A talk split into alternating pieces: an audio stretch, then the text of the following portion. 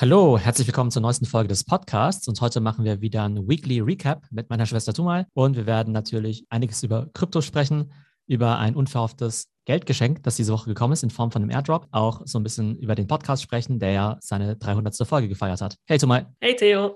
Ja, also was ich ja besonders toll fand letzte Woche, war ja eher ein privates Gespräch, also gar nicht aus dem Podcast heraus, sondern ein privates Gespräch, das wir geführt haben äh, unter Freunden und Familie, wo du ja auch so ein bisschen so eine Krypto-Einführung gegeben hast und für Fragen zur Verfügung standest. Da fand ich halt besonders cool, wie, ähm, ja, wie man halt gemerkt hat, wie man erstmal hier ein neues Mindset entwickeln muss, um jetzt in dieser ganzen Krypto-Geschichte mitzumachen oder dieses Kryptospiel mitzuspielen. Wie hast du das denn empfunden? Also hast du jetzt das Gefühl gehabt, dass sich da was getan hat in dem Gespräch oder wo hast du das Gefühl gehabt, waren die Leute am Anfang und am Ende? Vielleicht mal zu dem Hintergrund. Öffentlich gebe ich natürlich kein Investment Advice, aber bei Friends and Family, da versuche ich ja schon seit Jahren zu missionieren, dass die Leute ja entweder Aktien kaufen sollen oder jetzt auch verstärkt Krypto. Du kennst ja unsere Familienchats, da schreibe ich ja immer rein, da kannst du ja irgendwie zurückgehen, Monate und Jahre und dann schreibe ich rein, liebe Leute, wollt ihr nicht mal Bitcoin kaufen und niemand schreibt zurück. Ab und zu mhm. vielleicht mal jemand, ja, aber niemand schreibt zurück. Und dann schreibe ich ein paar Monate später wieder rein und dann sage ich, hey, guckt mal, seitdem ich das letzte Mal geschrieben habe, ist es wieder um 50 Prozent gestiegen. Niemand antwortet. Und dann könnte ich natürlich auch sagen, ja, ist mir doch egal, macht doch, was ihr wollt. Aber irgendwie finde ich es ja doch wichtig, dass die Leute das irgendwie lernen. Habe dann dementsprechend auch gesagt, hey, ich biete jetzt halt so einen Zoom-Call an. Das ist ja auch relativ einfach äh, aufzustellen. Da muss ich natürlich trotzdem die Zeit nehmen. Und dann habe ich halt. Äh, auch schön, wenn man sich auch einfach wieder sieht in der Familie. Also das war ja auch eine Motivation dann, dass man sich einfach mal zusammensetzt und sich dann bei der Gelegenheit auch gleich ein bisschen finanziell weiterbildet. Habe ich einfach diesen Zoom-Call angeboten, so als also nicht nur jetzt ganz konkret, wie investiere ich jetzt irgendwie in Bitcoin, sondern auch so ein bisschen Big Picture. Inwiefern verändert sich jetzt auch die Welt mit Web 3 und Metaverse und dass man ja nicht nur lernen soll zu investieren, sondern vielleicht auch dazu arbeiten, weil ich ja auch glaube, dass es die Jobs der Zukunft sind. Was ich dann cool fand, ist, dass einerseits sich viele gemeldet haben. Andere haben halt gesagt, ja, andere haben sich zurückgemeldet, haben gesagt, ja, keine Zeit. Andere haben gesagt, nee, hm, ich glaube, das äh, meiste weiß ich schon, weil ich ja auch gesagt habe, dass eine, das ein Basic-Ding ist. Ein paar Leute haben sich auch einfach gar nicht zurückgemeldet. Ja? Okay, gut, jeder von uns ist irgendwie busy. Aber da denke ich auch nur, also du kannst, ne, wie sagt man immer, man kann die Pferde zum Wasser tragen, aber trinken müssen sie selbst oder sowas. Ne? Die Leute sollen machen, was sie wollen. Ich glaube, ich kenne mich schon relativ gut aus. Ich habe in meinem Leben hunderte oder tausende Stunden investiert, um das irgendwie halbwegs zu durchblicken. Und dann biete ich es halt meinen Freunden halt irgendwie an, denen was beizubringen, hoffentlich, dass es irgendwas nützlich ist. Und wenn sie es halt nicht wahrnehmen wollen, dann okay. Aber ein zweites Mal werde ich es wahrscheinlich nicht anbieten. Das heißt, da hörst du so ein bisschen raus. Einerseits mache ich es gerne, auf der anderen Seite auch so ein bisschen Frust. Für mich ein bisschen unverständlich, ja, weil die halt noch nicht mal diese, also A, generell nicht die Zeit investieren wollen, um sowas zu lernen, dann noch nicht mal eine Stunde investieren wollen, wenn es ihnen halt so auf dem Silberservett irgendwie serviert wird und dann noch nicht mal wie zum Teil zurückschreiben und sagen, hey, cool, danke fürs Angebot, ich habe leider keine Zeit. Aber okay, so hat es im Hintergrund. Ja, aber man kann es ja auch ein bisschen verstehen, weil es ist ja im Prinzip so ähnlich wie mit Aktien oder mit äh, vielleicht Immobilien vor 30, 40 Jahren. Da lag vielleicht auch irgendwie das Geld auf der Straße rum, also was andere halt so total offensichtlich gesehen haben.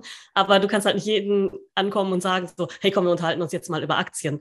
Weil für viele ist halt dieser Sprung doch relativ groß. Also schon allein dieser Sprung zu, ich kümmere mich überhaupt um das Thema Geld oder Finanzen, abgesehen von meinem Gehaltscheck und was mache ich eigentlich mit meinem Geld, wie viel spare ich, wie viel gebe ich aus. Ich denke, da ist halt irgendwie auch noch eine große Hemmschwelle da, sich irgendwie generell gedanklich damit zu beschäftigen. Dann ist ja dann schon dieser Sprung zum Thema Aktien relativ groß für Leute, die sich halt überhaupt nicht damit beschäftigen. Also die denken da ja schon irgendwie so, oh, oh Gott, Aktien, das verstehe ich nicht, was ist denn das so total risky? Dann ist halt so ein Sprung zum solchen, so, zu solchen Themen wie ja, Kryptowährung oder sogar NFTs halt noch, noch viel größer. Also ich glaube, für mich war es zum Beispiel einfacher, dahin zu kommen, weil ich mich halt schon mit dem Thema Aktien beschäftigt habe und äh, da halt viele Parallelen sehe. Und für mich jetzt halt diese ganze Kryptogeschichte ja ähnlich ist wie das mit den Aktien. Also Altcoins zum Beispiel, die behandle ich wie Unternehmen. Also ich schaue mir halt Unternehmen an, schaue mir bestimmte Kennzahlen an, schaue mir äh, White Paper an und so weiter. Für mich ist jetzt nicht so ein riesiger Sprung, aber für andere ist halt Bitcoin sowas wie, keine Ahnung, ein Einhorn oder so, ja, kann ich mir vorstellen. Okay, gut, dann äh, biete ich vielleicht einfach sowas in, in ein paar Monaten nochmal an. Aber prinzipiell bin ich ja immer so ein bisschen mit Leuten frustriert, ja, die halt einfach sich nicht weiterbilden wollen. Da bin ich mega frustriert und am Ende kann es mir total egal sein. Aber ich glaube, die Leute verpassen da irgendwas. Ich habe es ja auch letztens mal besprochen. Ich glaube halt echt, dass es halt irgendwann ist, wie so digitaler Analphabet zu sein, wenn du dich halt damit nicht auseinandersetzt. Da gibt es auch so eine schöne Abkürzung dafür, ähm, NGMI, not gonna make it. Und ich glaube, wenn du halt immer so erzkonservativ denkst und dann im Spiegel Online wieder liest, oh, da war ja Bitcoin, bla bla bla, der Bitcoin-Crash und so weiter, ja, kann ich den Leuten einfach nur sagen, ja, not gonna make it, ja. Genau, könnt ihr den Jahr 2000 Mindset behalten fürs Jahr 2022 not gonna make it. Ja, also ich glaube, es, es reicht sogar auch für viele, die halt jetzt sich nicht so arg mit dem Thema Geld beschäftigen wollen. Also ich persönlich finde es ja total spannend, weil ich ja hier irgendwie schon die Möglichkeit sehe, jetzt gerade in, in einer Phase, wo sich etwas bewegt, halt tatsächlich Sachen einzusammeln. Also so wie du auch gesagt hast, ja, das Leben ist ein Videospiel. Also im Moment sind halt so ganz, ganz viele extra Games offen, wo man dann halt ganz, ganz viele Sachen einsammeln kann, wenn man es halt sieht, ja. Aber ich denke, es ist auch okay für Leute, die halt, ja, vielleicht auch einfach keine Lust haben, sich damit zu beschäftigen und äh, einfach arbeiten gehen wollen, äh, ihr Gehalt einsammeln, das ausgeben, sparen und halt zumindest was zurücklegen als Notgroschen. Aber die werden halt nicht zu denen gehören, die dann in 30 Jahren zurückblicken und sagen so, hey, hier war halt diese Riesenchance, hier war irgendwie so ein bisschen Goldgräberstimmung und total viele haben da richtig abgesahnt. Ich finde es halt echt total spannend momentan und ich finde es auch super, wenn du das anbietest und sagst, du, du machst da Education, äh, machst das da auf ein paar Sachen aufmerksam. Wobei ich ja ganz klar auch gesagt habe bei der Session, es geht ja um zwei Dinge. Es geht ja einmal, also ja auch um Investing, aber halt vor allem um halt diese neue Welt zu verstehen und halt auch, wie man sich da vielleicht auch beruflich orientieren soll. Und sogar wenn du jetzt der Meinung bist, boah, investieren, Kapitalismus, bin ich voll angewidert, das ist irgendwie gar nichts für mich oder sowas, ja. Ja, ist halt trotzdem ganz gut, wenn du halt weißt, wie sich halt die digitale Welt irgendwie entwickelt. Ich meine, es gab ja früher Leute, die haben halt in den Medien gearbeitet, die waren halt super gut in Print. Und dann war das Internet da und dann war irgendwie schade, ne? Und mm, ja, genauso ist es jetzt halt so, es gibt irgendwie so Web 2 und dann gibt es halt irgendwann Web 3 und dann stehen halt alle irgendwann da und sagen, ja, Web 3, was ist denn das eigentlich, ja? Wenn dann halt wie dein Job weg ist, aber okay.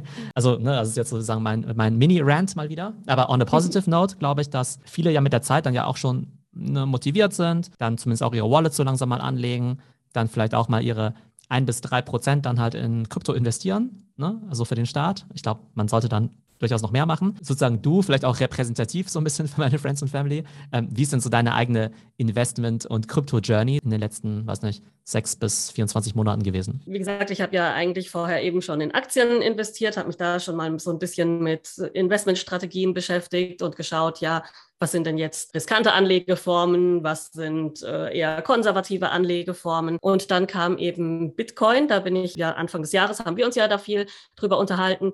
Und das war für mich jetzt erstmal so eine Art Revival einer Science-Fiction-Idee, nenne ich es jetzt mal. Also das gab es ja schon mal irgendwann, äh, Science-Fiction ist jetzt nicht das richtige Wort, aber so irgendwie halt schon so ein idealistisches Nerd-Ding nenne ich das mal, ja. Also, dass man dann sagt, ja, wir schaffen hier eine neue Währung und alles wird ganz gerecht und äh, dezentral und so weiter. Ich hätte jetzt nicht gedacht, dass das jetzt so Mainstream wird. Also am Anfang habe ich halt ein bisschen Geld reingesteckt, habe halt gedacht, so ja, okay, sieht ganz spannend aus, ähm, habe dann eben so im Januar, Februar angefangen, mal ein paar tausend Euro reinzustecken. Ähm, lustig war auch, dass ich eben eine äh, WhatsApp-Gruppe mit Freunden habe, die wir eigentlich gegründet haben, um über Aktieninvestments zu sprechen. Irgendwie ging es dann nur noch über Krypto. Krypto. Also sofort im Januar, Februar ging es nur noch über Krypto und wir haben uns da halt wirklich äh, quasi die Nächte um die Ohren geschlagen, weil es halt super aufreibend war, weil es halt so arg hoch und runter gegangen ist. Und da haben wir halt dann auch hauptsächlich gelernt, ja, man da halt wirklich nur Geld reinstecken sollte, wenn man halt Nerven hat. Also Nerven ist halt so ein äh, großer Punkt, äh, wenn man da mitmachen will, gerade momentan in dieser ganzen Kryptogeschichte.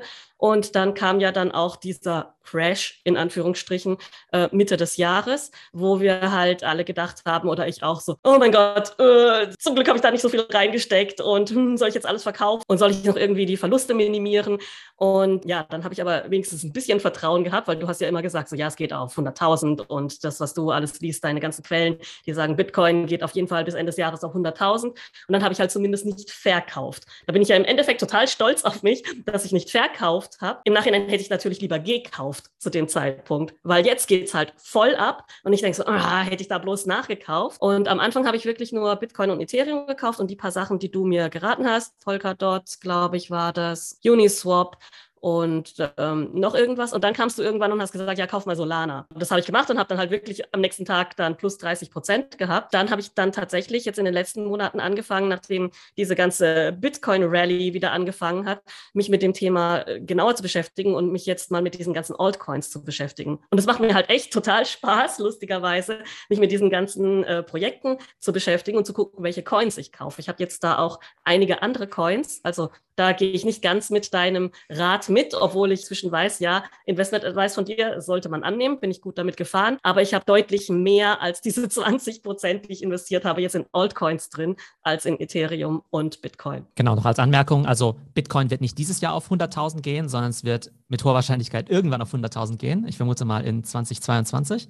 Genau, also die Prognose war nicht für dieses Jahr gedacht. Und vielleicht noch zu diesem ähm, Krypto-Split. Die erste Frage ist ja immer, wie viel von meinem gesamten Vermögen sollte ich überhaupt in Krypto stecken? War ja auch eine große Frage in diesem Friends and Family Talk. Also da war ja so die erste, ja, das erste Vortasten ja, ich möchte da jetzt vielleicht so zwei bis drei Prozent meiner Ersparnisse da reinstecken. Hast du ja auch schon gesagt, so, ah, nee, also eigentlich 50 Prozent oder äh, wie auch immer oder für, also für Mutige. Ja, ich meine, du bist ja besonders mutig, du gehst ja all in jetzt in Krypto, hast ja fast alle deine Aktien verkauft. Genau, also wie viel würdest du denn sagen, für wie risikofreudige Leute, wie viel seines Gesamt, ähm, seiner gesamten Rücklagen sollte man denn in Krypto jetzt stecken? Was man sollte, ist schwierig zu sagen, aber es gibt verschiedene Modelle. Das erste ist zu sagen, ich investiere da jetzt ein bis zwei Prozent machst du halt, um es mal auszuprobieren und, und um eine Wallet anzulegen. Ja, das ist irgendwie okay. Aber langfristig nur ein bis zwei Prozent anlegen bringt natürlich überhaupt nichts. Ich glaube, das Minimum ist aus meiner Sicht irgendwie zehn Prozent. Und wenn du sagst, okay, ich verstehe aber nicht so viel davon, dann mach einfach irgendwie 10% deines Vermögens, irgendwie 50-50 Bitcoin, Ethereum. Ja? Im nächsten Schritt, glaube ich, wenn man sich ein bisschen damit wohlfühlt, dann könnte man sagen, ich mache irgendwie zwischen 10 und 30% von meinem Vermögen. Innerhalb dessen macht man vielleicht 80% in Bitcoin und Ethereum und 20% halt in irgendwelche Altcoins oder sowas. Ne?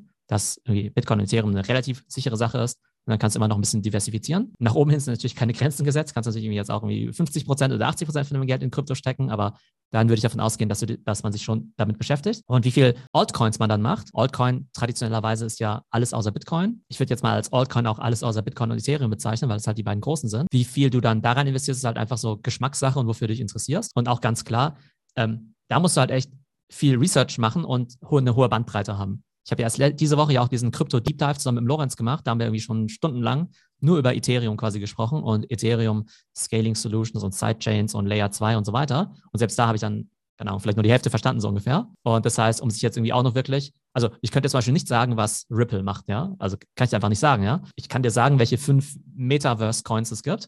Aber wo jetzt genau der Unterschied ist zwischen Decentraland oder Sandbox, ja, müsste ich mich halt auch ein paar Stunden damit beschäftigen. Vielleicht kannst du gleich auch was dazu sagen. Aber klar ist halt, sobald du halt in Sachen investierst, die nicht Bitcoin oder Ethereum heißen, musst du dich halt schon damit beschäftigen. Aber da ist natürlich auch noch Riesenpotenzial drin weil da du natürlich Coins hast, die sich dann vielleicht, weiß nicht, noch verhundert oder vertausendfachen können. Ja, also das hat man ja gerade bei diesen zwei Coins, die du gerade genannt hast, also Mana und Sand, auch gesehen. Also die haben sich ja da wirklich ver, keine Ahnung, 30-fach, also ich weiß es nicht genau, aber auf jeden Fall noch viel, viel stärker entwickelt als jetzt Ethereum und Bitcoin und haben da auch noch Luft nach oben.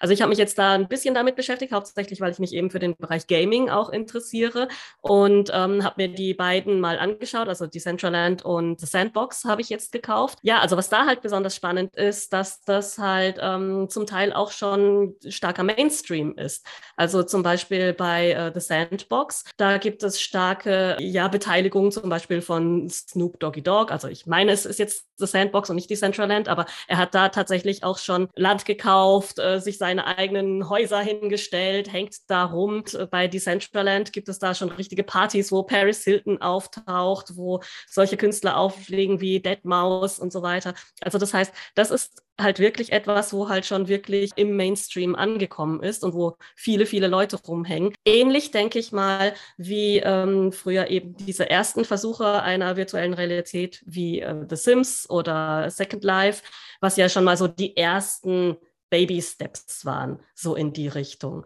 Und das kommt jetzt halt nochmal in einer anderen Form und nochmal groß. Und das lebt halt wirklich von diesen Leuten, die da gerne rumhängen. Und das ist halt so niederschwellig. Das ist jetzt halt nicht sowas wie WoW oder andere Spiele, wo du dann halt ewig in der Charakterbildung herumwursteln musst, sondern es ist halt wirklich wie ein Land. Du gehst da rein und kannst dann spielen und kannst Sachen machen, Sachen kaufen, einfach dich mit Leuten treffen, Konzerte besuchen und so weiter. Und das ist halt das Charmante an diesen Sachen, also an, an The Sandbox und an äh, Decentraland. Und die Token davon, die sind halt einfach diese Währung zum einen, die man braucht, um eben in diesen virtuellen Welten einzukaufen. Aber man investiert natürlich auch einfach in diese Welt, so wie man Aktien kaufen würde von irgendeiner äh, Games-Firma, sage ich jetzt mal, weil das ist ja auch eine Games-Firma, so gesehen.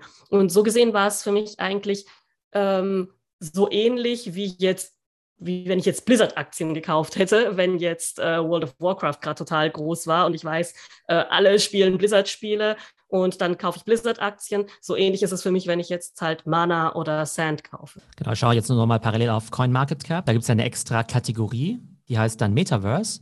Und da gibt es dann quasi auch die ne, Top Metaverse Coins. Year to date, also quasi Anfang Januar bis jetzt. Axie Infinity 240x, Decentraland 37x, Sandbox 72x, Engine, was ich jetzt Engine, nicht kenne. ja, habe ich auch gekauft. Eine 20X. Also an Engine ist äh, besonders spannend, also wenn ich das richtig verstanden habe, wie gesagt, also ich kratze da auch nur an der Spitze und fange jetzt äh, gerade an, mich damit zu beschäftigen und mir erstmal so einen Überblick zu verschaffen und so die Projekte, die mir ins Auge fallen, mal tiefer zu beleuchten. Aber wenn ich das richtig in Erinnerung habe, ist Engine eine Plattform, die es eben erlaubt, äh, Spiele-Items zu designen. Also du kannst äh, Items designen, die losgelöst sind von den verschiedenen Spielplattformen. Also ich hoffe, ich erzähle jetzt keinen Quatsch. Die kannst du dann halt äh, in die verschiedenen Plattformen mitnehmen, beziehungsweise du kannst die verkaufen. Und du bist dann äh, quasi so, wie du früher halt Schneiderin warst für, sage ich jetzt mal, äh, Cosplay-Kostüme oder sowas. Es gibt ja so eine große Cosplay-Szene. Könntest du jetzt dann irgendwelche krassen Kostüme und äh, Skins entwerfen oder Waffen oder irgendwelche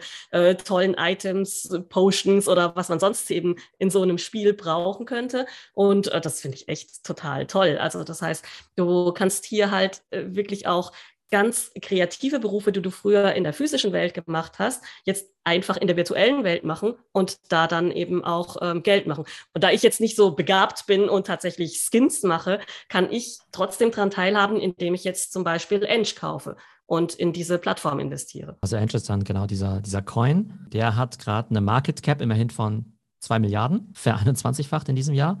Also ganz ordentlich. Ähm, was man halt schon sieht, ist, dass dieses ganze Thema halt super komplex ist, ja. Man kann halt versuchen, so alles so ein bisschen zu verstehen und dann muss man halt irgendwo tiefer eintauchen, ne? Da wir uns ja sozusagen jetzt mit dem Podcast und auch mit den ganzen Beratungsprojekten und Seminaren und so weiter, die ich anbiete, ja noch stärker auf das Thema Web 3 äh, spezialisieren werden, ne, ist natürlich auch ganz klar, dass man dann äh, auch einfach viel Research braucht, ne? Und man sieht natürlich auch, also dich muss ich dann anhauen, dass du dann unsere Games- äh, und Metaverse-Researcherin wirst. Aber man merkt ja jetzt auch schon im Discord, haben wir ja eh schon die ganzen Subchannels zu den ganzen NFT-Projekten. Aber wir jetzt auch eine eigene Kategorie zu Decentralized Finance, ja, wo ich maximal 5% von dem verstehe, was da irgendwie gesprochen wird oder so. Von daher, um wieder aufs Ursprüngliche zurückzukommen, ja, ich kann irgendwie schon verstehen, wenn Leute irgendwie sagen, ja, ist alles ein bisschen too much, ja können sich jetzt dann nicht irgendwie 24-7 mit dem Zeug beschäftigen. Aber ich glaube, so eine Grundneugierde musst du halt schon haben. Du musst halt erstmal so eine Infrastruktur in place haben, wie halt überhaupt ein bisschen was an Krypto zu besitzen und sowas wie Metamask und so, ne?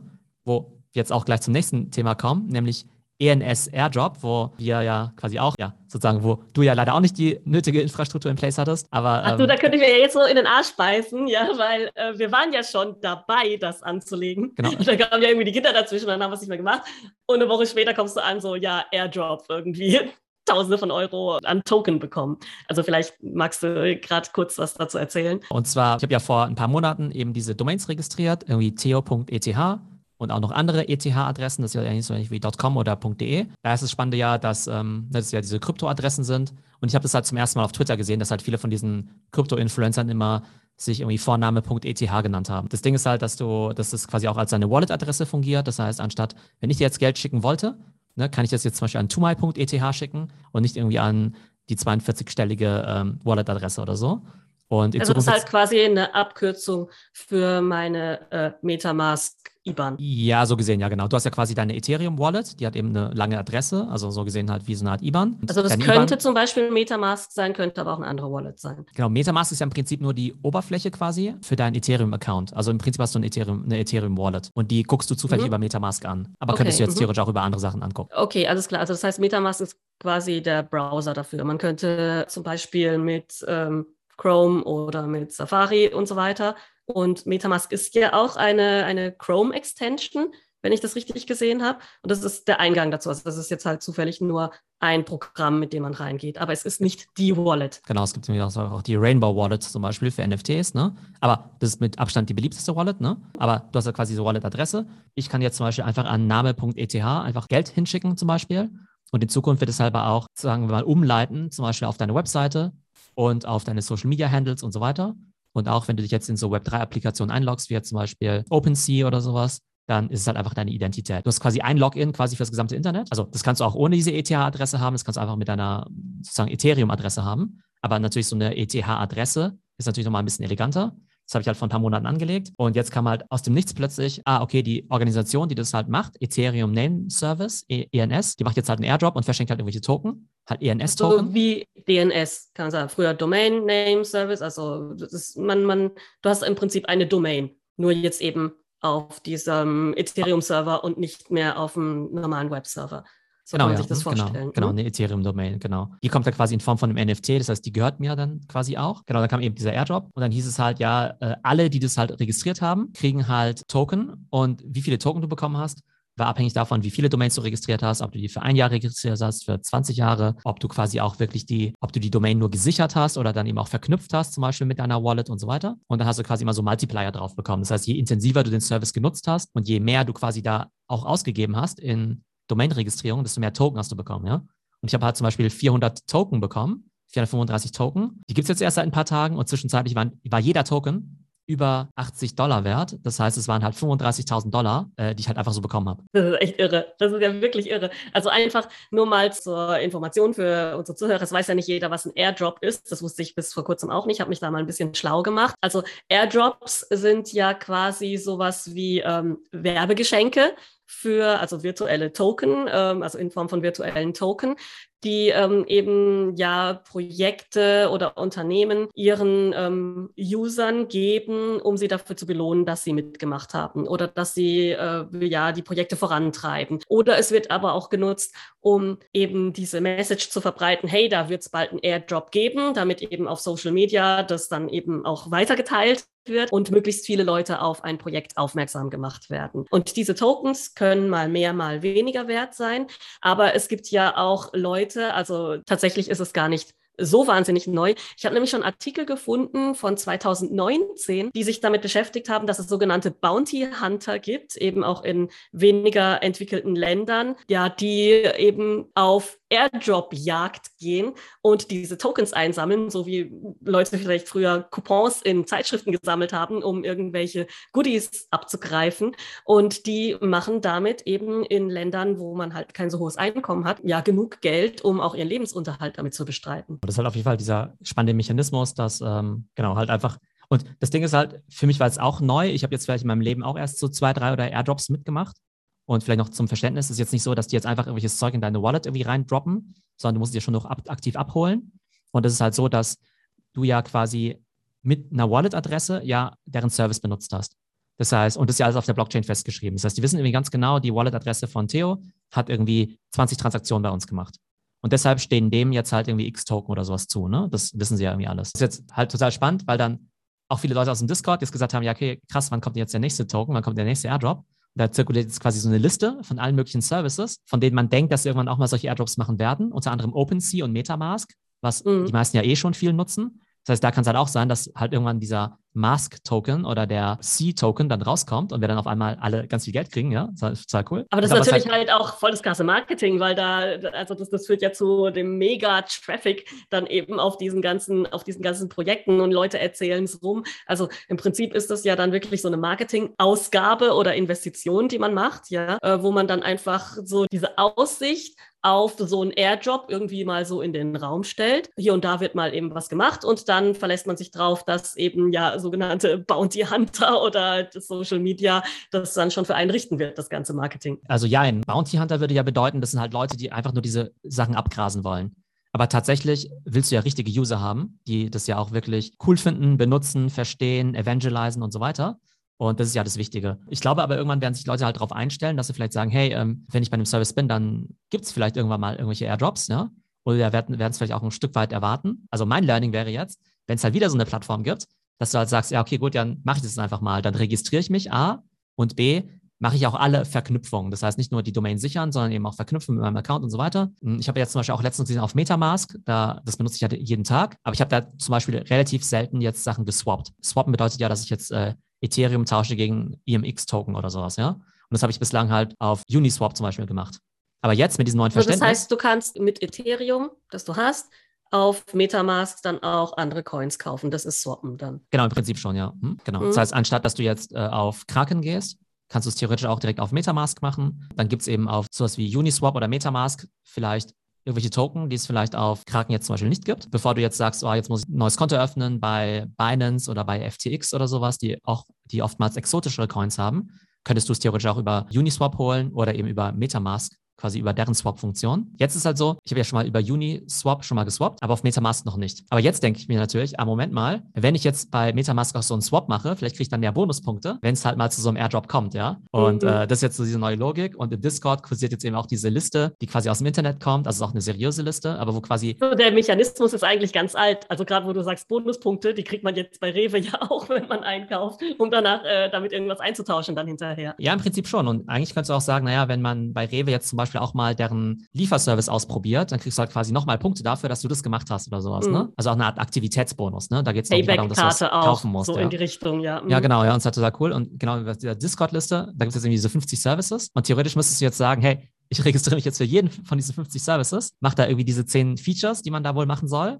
und keine Ahnung, was ob es was bringt. Also Tipp vielleicht an alle Zuhörer, ja. Wenn ihr einfach dieses Wochenende Zeit habt, dann schnappt euch diese Liste, registriert euch bei all diesen Services, die sind meistens kostenlos.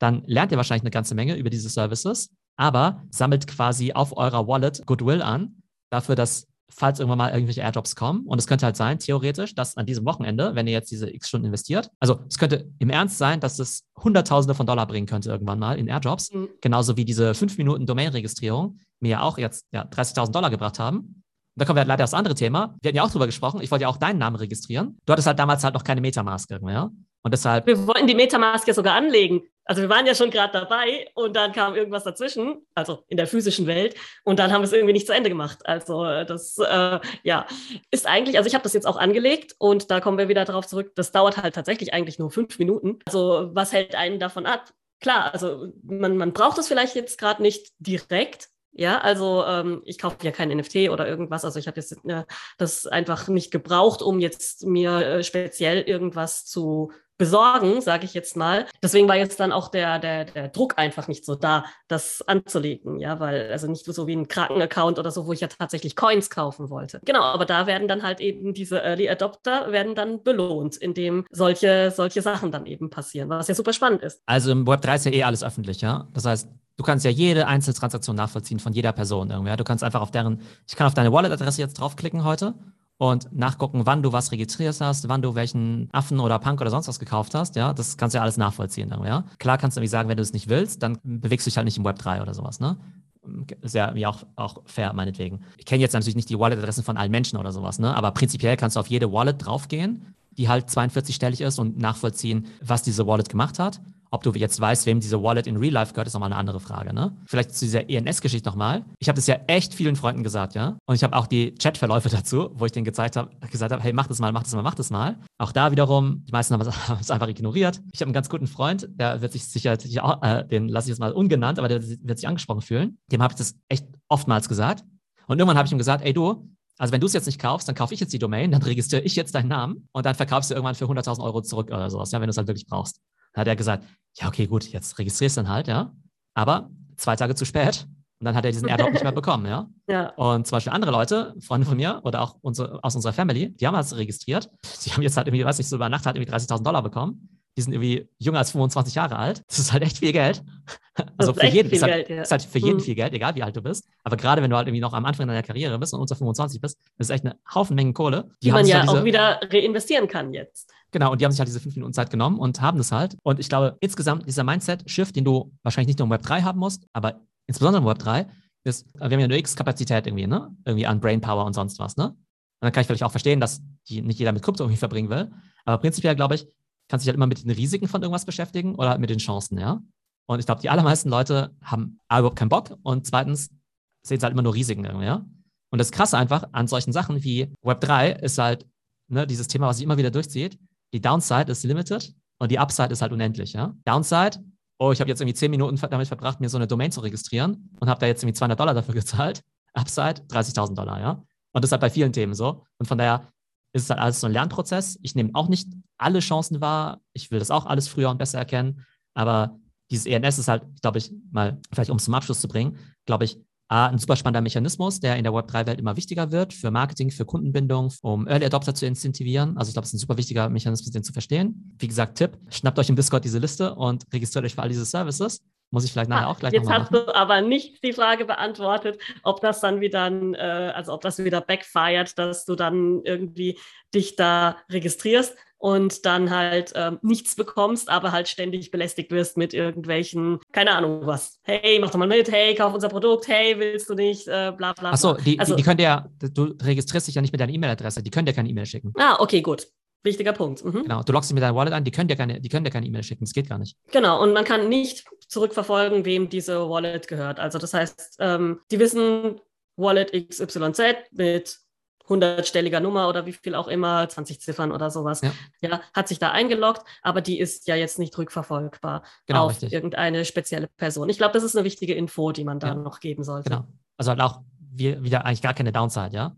So klar kannst du mhm. mal irgendwelche Sachen geben. Mit, also sollst dich jetzt auch nicht auf jedem Service registrieren, ja, weil ähm, dieser Login, auch mit Metamask, das ist halt schon, schon kritisch und du unterschreibst ja schon so eine Art von Vertrag. Also du sagst ja, ich, ist wie wenn du AGBs bestätigst oder sowas, ne? Aber wenn in den AGBs jetzt irgendwie drin stünde, wir dürfen deinen CryptoPunk klauen, das wäre natürlich doof. Ehrlich gesagt, lesen ich und die meisten Leute sich diese AGBs jetzt auch nicht wirklich durch, wenn sie halt sowas signieren. Ja, niemand liest irgendwelche AGBs, wenn man mal ehrlich ist. Das ist ja das Schlimme und, daran. Und von daher ist halt schon wichtig, halt zu gucken, ob das halt so halbwegs seriöse Services sind. Das heißt, ich werde mich jetzt auch nicht für jeden, für jeden Service registrieren, sondern halt immer ein bisschen Research machen, auch da in der Discord-Gruppe einfach mal fragen, hey, äh, .eth Domains registrieren, ist es irgendwie sinnvoll, ist es seriös, ja oder nein? Und dann kriegt man da ein Feedback drauf. Ja, cool. Also das ist auf jeden Fall ein Thema, das fand ich jetzt total spannend. Da werde ich auf jeden Fall auch nochmal drauf gucken, weil wenn es eben Sachen zum Einsammeln gibt, why not? Also, ja, wie du halt sagst, das Risiko ist ja nicht groß und es kann dann eben auch sowas passieren. Und man lernt halt was dabei, ja. Also im Prinzip, jeder von uns wird so eine ETH-Adresse in Zukunft haben, ja. Also es wäre mhm. analog gewesen, wie wenn du vor 20 Jahren zu jemandem gesagt hättest, du registrier doch mal deine E-Mail. Und hättest du gesagt, nee, ja, E-Mail brauche ich oder nicht. Ich, ich, ich telefoniere gerne, ich kriege gerne physische Post. Ich, ich finde es so toll, irgendwie mit meinem Füller irgendwie Briefe zu schreiben. Ähm, das möchte ich mir gerne machen. Und das wäre so, wie wenn du jetzt sagen würdest, hey, Leute, die sich damals für Gmail registriert haben, die hätten jetzt auf einmal 50.000 Dollar dafür bekommen, dass sie jetzt halt irgendwie Gmail-User sind. Aber das ist halt auch wieder das Spannende. Im Web 2 geben wir alle, Google und Facebook und so weiter, unsere Daten. Da geben wir ja wirklich denen die Daten und kriegen halt nichts mhm. zurück, ja kriegen wir vielleicht kostenlosen E-Mail-Programm, ja, also cool. Ja, aber und mehr einen Haufen nicht, Werbung ja. oder was weiß ich was. Und Haufen Werbung, ja. ja. Aber von Instagram ja. habe ich in meinem Leben noch keinen Cent Geld bekommen. Ne? Ich mache mhm. ja Content für Instagram, die schalten halt Werbung wieder dazwischen und verdienen halt Geld. Ich kriege halt nichts davon. Und mhm. im Web 3 fliegt sowas halt einfach nicht mehr. Die User wollen A, belohnt werden dafür, dass sie mitmachen und B, wollen sie eben auch zu Eigentümern der Plattform werden. Und ich bin jetzt sozusagen Mini-Eigentümer von ENS, also, ne, weil ich halt diese Token habe. Da wurden jetzt halt irgendwie, keine Ahnung, ein paar zig Millionen Token verteilt. Ich habe halt irgendwie eine Handvoll davon, beziehungsweise habe auch einen Teil schon wieder verkauft, aber habe noch so einen Mini-Teil davon. Ähm, ah, genau, das ist nämlich auch noch ein wichtiger Punkt. also das ist jetzt kein, ähm, genau, da, da wollte ich nämlich auch noch mal einhaken. Also das ist jetzt kein theoretischer Wert, den diese Token hatten, wo man sagt, ah ja gut, die sind theoretisch 30.000 Euro wert und äh, eigentlich kannst du die aber nicht umtauschen in Fiat-Währung, sondern du hast es tatsächlich auch schon zu Geld gemacht. Genau, ist jetzt nicht irgendwie so eine, so eine, so eine Witzwährung, die irgendjemand jetzt erfunden hat, ja, sondern du kannst dann sofort zum Beispiel auf Uniswap gehen, auf Uniswap einfach sagen, ich habe jetzt hier meine X ENS-Token und die würde ich gerne jetzt umtauschen gegen ETH oder gegen Bitcoin oder sowas. Und das habe ich halt gemacht, das hat fünf Sekunden gedauert. Und dann ist halt sofort das ETH halt auf meiner Wallet gelandet. Witzigerweise, ich habe halt dann relativ günstig verkauft. Dann ist halt der Preis nochmal, hat sich nochmal verdoppelt irgendwie über Nacht, ja. Das heißt, auch da habe ich die Hälfte liegen lassen. Auf der einen Seite kannst du sagen, ja, irgendwie geschenktes Geld. Ja, ist ja irgendwie cool. Und auf der anderen Seite, gerade wenn du halt quasi per Airdrop-Token geschenkt bekommen hast, dann kann es ja eigentlich egal sein, was draus wird, so ein bisschen, ne? Mhm. Das ist ja quasi so ein bisschen so Free Roll irgendwer. Also wenn es was halt draus wird, ist halt cool. Und es könnte durchaus sein, dass sich dieser ENS-Token jetzt sich noch verhundertfacht, ja. Und ich dann mhm. irgendwann denke, ja, shit, den habe ich damals irgendwie für äh, quasi also umsonst weggegeben. Gut, aber ich meine, gut zu wissen ist halt, wie gesagt, dass man das auch wirklich tatsächlich zu Geld machen kann und das nicht nur so äh, ideellen Wert hat oder dass man sagt, hier hast du ein paar Tokens, sondern du hast es tatsächlich in richtiges Geld umgewandelt. Ja, und was letzte Woche ja auch noch war, Du hattest das 300. Jubiläum deines Podcasts, also nicht 300 Jahre logischerweise, sondern eben die 300. Folge gelauncht. Da konnte man ja dann auch ja ganz gut sehen, wie sich das Ganze entwickelt hat über die Jahre. Du machst es jetzt schon seit vier Jahren, aber natürlich nicht seit vier Jahren in dieser Intensität, wie du das jetzt machst, also fast täglich. Am Anfang war das ja noch so ein bisschen, ich glaube, Du hast gesagt, zwei Folgen gab es in 2017. Da hast du auch noch ganz klar mit E-Commerce angefangen. Ich kann mich auch noch sehr gut erinnern, die ersten Folgen waren auch noch sehr China-lastig oder du hast eben auch sehr viele Unternehmen vorgestellt. Und dieses Jahr bist du dann eben ganz stark auf Krypto und NFT gegangen, mit eben auch einer langen Phase, wo du dazwischen viel über Creator Economy gemacht hast. Was würdest du denn jetzt sagen, so als Rückblick? Wie hast du die ganze Zeit erlebt? Was hast du gelernt? Und wie würdest du deine Reise beschreiben als Podcaster? Das eine ist ja tatsächlich die Frequenz. Ne? Also im ersten Jahr drei Folgen, im zweiten Jahr 13 dann waren es irgendwie, glaube ich, 50. Dann in 2020 irgendwie 110 Folgen. Und dieses Jahr sind es ja bislang schon 166. Habe ich ja eben auch selbst gelernt, dass ich ja selbst gerne, gerne Podcasts höre. Und wenn ich halt Podcasts, einen Podcast gerne mag, dann höre ich ihn auch gerne täglich.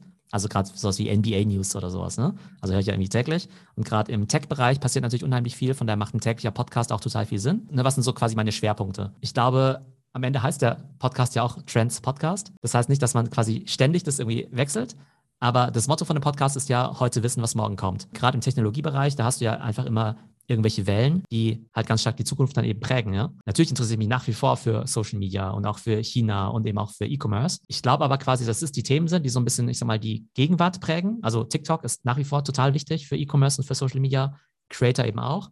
Aber ich glaube, dass halt irgendwie Web3 nochmal dieser krasse Inflektionspunkt ist, an dem sich nochmal alles ändert. Und von daher, wenn man jetzt auch über die Themen spricht, interessiere ich mich nach wie vor für E-Commerce, für Social Media, für Creator Economy und stehe quasi so mit einem Fuß, ich würde mal sagen, in der Gegenwart und mit dem anderen Fuß halt ja, aus meiner Sicht so in der Zukunft, weil das halt echt so die super spannenden Themen sind. Ich glaube, was mir halt besonders viel Spaß macht, ist, dass man über Zeit wirklich so eine Community aufbaut, weil ich finde so Social Media, so LinkedIn und so, das ist irgendwie schon natürlich auch ganz cool, wenn man da eben wächst mit dem Account und auch dort Follower hat und Leute kommentieren und den Content irgendwie cool finden. Aber mich freut es dann immer noch mal besonders, wenn Leute sagen, hey, ich höre seit irgendwie fünf Jahren den Podcast oder ich verpasse keine Folge vom Podcast. Das äh, finde ich da total klasse. Das hat sich jetzt ja quasi auch so fortgeführt in unsere Discord-Community rein, die einfach total viel Spaß macht, wo ja sich jetzt auch schon so eine coole Eigendynamik entwickelt hat, was halt ja auch so ein Stück weit natürlich die Fortsetzung vom Podcast ist. Und das finde ich komplettiert das Ganze so ein bisschen. Und am Ende ist ja so, vielleicht auch so im Hinblick, wenn man selbst vielleicht Content Creator ist oder Content machen möchte, ähm, ist es ja immer wichtig, einerseits so Shortform-Content zu haben auf LinkedIn oder Instagram, wo Leute dich erstmal entdecken, dann eben auch eine gewisse Longform anzubieten, wie YouTube oder ein Podcast oder ein Newsletter und idealerweise dann auch eine Community dazu zu haben. Also es ist ja quasi auch das, was ich jetzt quasi Kunden rate, also Kunden, die ich quasi in dem Bereich berate mit Content, irgendwie so Shortform, Longform und eben auch Community. Tatsächlich habe ich aber auch erst eben vor kurzer Zeit eben Discord als dieses perfekte Community-Tool dann eben auch äh, entdeckt. Vorher war die Community quasi vorhanden, aber hat sich dann eben in den LinkedIn-Kommentaren ähm, abgespielt oder in Instagram. Und jetzt ist es halt eben tatsächlich diese Discord-Community, die einfach extrem cool ist. Und da ähm, ja, freue ich mich drauf, sozusagen mit der Community weitere spannende Sachen zu machen. Natürlich auch irgendwann die, weiß nicht, nächstes Jahr, wenn wir weiter so äh, weitermachen mit dem Podcast, ne, dann werden wir da ja auch bald die 500. Folge schon haben, wahrscheinlich schon in der ersten Jahreshälfte, also schon ein paar Monaten, wenn man eben wirklich so auf den Podcast macht. So ein Podcast ist natürlich auch eine tolle Gelegenheit, einfach um mit spannenden Leuten zu sprechen. Also es macht mir total viel Spaß, dass wir jetzt immer so unser wöchentliches Format haben. Den Lorenz hatte ich ja ganz oft da, von dem lerne ich auch immer viel über. Den Ethereum. kennst du ja auch schon ewig. Das ist ja genau. auch toll. Also, wenn man halt wirklich auch Leute schon ewig kennt und sich dann einfach unterhält. Ja, ich finde, mhm. das hat dann auch nochmal seinen besonderen Charme einfach dass man dann auch merkt, dass die Chemie halt auch stimmt. Genau, definitiv. Ähm, das ist halt auch cool, dass man auch so einen Anlass hat, sich einfach mal so ne, zu verabreden und über so Sachen zu quatschen, die einen gemeinsam interessieren. Aber dann lernst du natürlich auch viele neue Leute kennen. Also ähm, ich hatte auch total viele coole Gesprächspartner da im, zum Interview, die sich alle die Zeit genommen haben, die auch alle super busy sind. Genau, die zum Teil halt echt super coole Projekte machen, selbst Creator sind oder Companies an die Börse gebracht haben. Ja, und von denen man auch total viel lernt, wenn man eben so einen Podcast einfach mit denen hört und wenn man sich mit denen so unterhält. Genau, also von daher ist so ein Podcast eigentlich für einen selbst sozusagen, also mal ganz losgelöst jetzt so von, äh, ob man jetzt damit Geld verdient oder wie viele Abonnenten man oder so hat, ne? Einfach selbst für einen gut, natürlich mit Leuten zu sprechen, um von denen was zu lernen, aber auch natürlich extrem gut, um seine eigenen Gedanken zu strukturieren. Das ist ja auch so, dass man ja auch in der Uni immer gesagt hat, naja, die oder in der Schule, die Fächer, die man am besten versteht, sind die, wo man irgendwie selbst Leuten was beigebracht hat oder vielleicht Tutor war oder so. Genauso ist es beim Podcast auch so, dass ich ja auch all diese Themen rund um Krypto und Web 3, ja, die muss ich ja auch alle noch in meinem Kopf sortieren. Und von daher ist es halt für mich ein ganz gutes Ding, Gesprächspartner dafür zu haben oder auch solo drüber zu sprechen, einfach um da noch mehr Struktur in diese ganze, ja, in diese ganzen Themen eben reinzukriegen. Also von daher macht es auf jeden Fall total viel Spaß. Ich freue mich, dass ich die 300. Folge geschafft habe, denn offenbar kriegen ja 90 Prozent der Podcasts noch nicht mal eine zehnte Folge. Also da ist halt wie so ein Ding, was halt viele anfangen und dann auch wieder aufhören, weil du halt nicht sofort die, die Ergebnisse siehst. Das ist halt leider nicht so wie TikTok, wo du halt irgendwie ein paar Videos machst und dann gleich, boah, geil, irgendwie äh, 100.000 Likes oder so, dann bist du natürlich total motiviert. Bei Podcasts kommt ja erstmal gar kein Feedback zurück. Also du weißt ja nicht genau, wie das jetzt irgendwie ankommt und die Downloadzahlen sprechen da auch keine so eindeutige Sprache. Was ich dann aber trotzdem letztens cool fand, ähm, als ich zufällig mal nachgeguckt habe in Apple Podcasts und geguckt habe, ey, wo ist eigentlich unser Podcast so äh, vom Ranking her, da fand ich es nämlich total cool, dass er in der Kategorie Wirtschaft tatsächlich über der Gary V Audio Experience war und auch oberhalb vom Prof G Podcast, die ich ja beide total gerne höre. Ja, und, was ja schon mal ähm, Bombe ist. Also, das ja. ist ja echt super. Was ich cool finde, weil ich natürlich ähm, die selbst gerne mag, selbst von denen auch viel gelernt habe, ne? Gerade von so einem Gary Vee, der Content King. Also natürlich hat man von dem was gelernt, wenn der über Jahre einem immer einhämmert. Content, Content, Content, Content, Content, ja. Also hat der natürlich auch seinen Beitrag dazu geleistet, dass ich irgendwann gesagt habe, hey, also wahrscheinlich ja, sollte man TikTok machen und Instagram machen und irgendwie daily posten oder mehrmals daily posten und so. Ähm, von daher auf jeden Fall natürlich auch eine Influence. Und dann fand ich es natürlich aber auch dann trotzdem cool, natürlich dann auch äh, zumindest in diesem ganz kleinen Punkt dann eben vor Gary zu stehen. Ja, also das heißt, du machst auf jeden Fall so weiter. Das Podcasten macht dir auch, ähm, glaube ich, fast am meisten Spaß, oder? Von allen Formaten. Also das heißt, da wird man auf jeden Fall auch weiterhin viel von dir hören. Und ich denke auch, dass die 500. Folge wahrscheinlich ja, sehr schnell da sein wird. Definitiv. Aber im Augenblick würde ich fast sagen, dass der Discord sogar noch mehr Zeit einnimmt. Ja? Da haben ja schon manche Leute bemerkt, dass ich dazu ganz merkwürdigen Zeiten da reinschreibe und reinkommentiere. Immer. 24-7. Theo kommentiert und schreibt genau. zurück. Ja, aber das ist natürlich auch eine super Gelegenheit für Leute, direkt mit dir in Kontakt zu treten, weil ähm, du da auch direkt antworten kannst. Das ist natürlich viel unmittelbarer als jetzt jeder andere Kanal. Ja, auf jeden Fall, genau. Also aus meiner Sicht viel, viel persönlicher als jetzt auch so Social Media, als LinkedIn oder sowas. Auf jeden Fall ist ja cool. Aber an der Stelle auch nochmal Danke an alle Zuhörer, danke an die ganze coole Discord-Community. Genau, wer da einfach auch mitmachen möchte und noch nicht mit dabei ist, einfach mit dazustoßen. Wir verlinken das Ganze wieder. Und da gibt es mittlerweile zig Unterchannels zu allen möglichen Themen. Entweder aktuelle Themen des Podcasts oder natürlich auch dieses ganze Krypto-Zeugs, äh, was wir da besprochen haben. Und wahrscheinlich gibt es auch immer ganz gute Tipps, was Airdrops und ähnliches angeht. Ja, oder einfach nette Leute kennenlernen, weil die treffen sich ja auch mal in Real Life. Ist ja auch genau. schon passiert. Alles ja. klar, cool. Ja, Dann schön. Dann freue ich mich auf jeden Fall schon auf die nächste Folge. Dann sprechen wir uns nächste Woche wieder. Genau. Bis dann. Ciao, ciao. Bis dann. Tschüss.